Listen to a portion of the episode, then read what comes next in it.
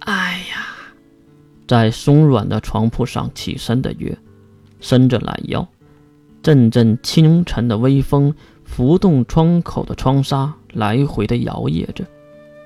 月看了看盖在身上的柔软被子，又看了看复古装潢的宽大房间。我，我操！想到这里，月一下子就蹦了起来，马上撸起管袖，看向自己的右手手臂。当然，六芒星还在。长出一口气的月才知道多么的危险。唉，吓死我了！王妃大人，哇！一道女孩的声音在身后响起，吓得月差点魂飞魄散。在地面爬起来的月看向两人，不错，是两个，年纪应该比自己小一两岁的样子，身穿女仆装饰，长相犹如洋娃娃一般，金发碧眼。两个人的长相啊，穿着也就罢了，完全就像一个模子刻出来的，不能说毫不相干，只能说一模一样。如果不是一个及腰的长发，一个是及耳短发。不然还真就不好分辨呢。王妃大人，一直问好的是长发的女孩。洗漱吗？啊！愣了神的月反应了过来，该起床洗脸了。就这样，在两位专业的女仆的帮助下，月洗漱结束，并换好了长裙。这种长长大大的衣服，月并不是第一次穿了，但是总觉得哪里有些难受。王妃大人，你很漂亮。看向落地的长镜，月也是欣赏起自己的容貌，确实漂亮。这个要是我老婆就牛了。啊！一旁的女仆不懂这个家伙在想什么，在说什么。欣赏完自己的美貌，月转头问着女仆：“那……那个……对了，您有什么吃的？我有点饿了。”女仆点头示意。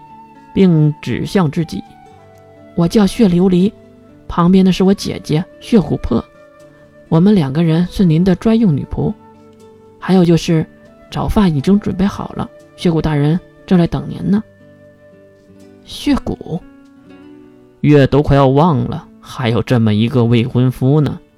前面的琉璃领着路，三人走向了餐厅的方向。当然。走在路上的时候，月也是骂骂咧咧的。你说这个房子弄这么大干嘛呀？吃个饭都要走这么久。王王妃已经到了，推开了双开的木门，不少的女仆映入眼帘。月斜眼看向身边的琉璃。唉，我不是还没成亲呢吗？叫月就行，别再叫王妃了。血琉璃马上点头示意。是的。岳大人进入餐厅，这里确实很正常。岳以为要坐那种很长很长的长桌前吃饭呢，没想到的是啊，并不是特别大的桌子，而且座位上只有一个人，那就是摆弄手机的血骨。岳心想，原来魔王也喜欢耍手机呀。哟，来了，开饭吧。看到月坐下，血骨将手机静音。并放在了一旁，然后和身后的管家说了开饭。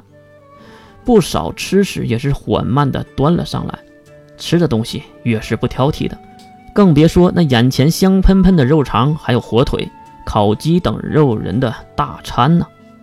没等旁边的女仆帮忙，越伸手就抄起一个香肠，切都没切，放嘴里就开咬。看到这个吃相，雪谷依然没有一点稀奇的意识。文雅的吃着自己的。我调查了你，你是拾荒者出身，没有任何的背景。话说，这样的你是如何成为金龙透的眼线呢？血骨平淡的问着。月也是努力的咽下了嘴中的食物，并指向身边的女孩，就是不远处站着那双胞胎。他们不是人类吧？完全无视了血骨的问题。然后自己又问出了新的问题，这种独来独往的性格让雪谷很是感兴趣，当然也回答了月。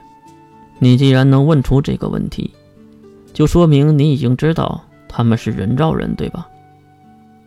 月又是叹了一口气，仿佛不喜欢这个话题一样，瞬间就没了食欲，将吃了一半的香肠丢到了眼前的盘子中。而雪谷却继续说道：“人造人，又称超人类，是达纳公司从零开始创造的人类，没有利用克隆和胚胎技术，所以也就没有所谓的伦理道德的绑架和束缚。”是用来对应未来战争的，可是太过追求完美，最后导致造价过高。说到这里，血骨还故意的看向月的表情，此时月好像很不高兴的样子。由于造价过高，就搁置了军用的用途，改为了他用，最后就成为了高端人士们的性玩偶了。由于我和达纳公司也有联系，所以他们就送了我两只。听到这话，月马上抬头看向了血骨。两只吗？血骨也是放下了刀叉，和月对视。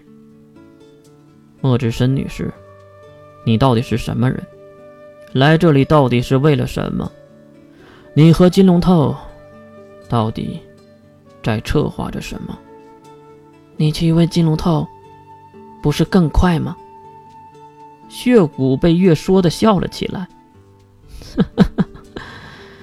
哎，你还真是有趣啊！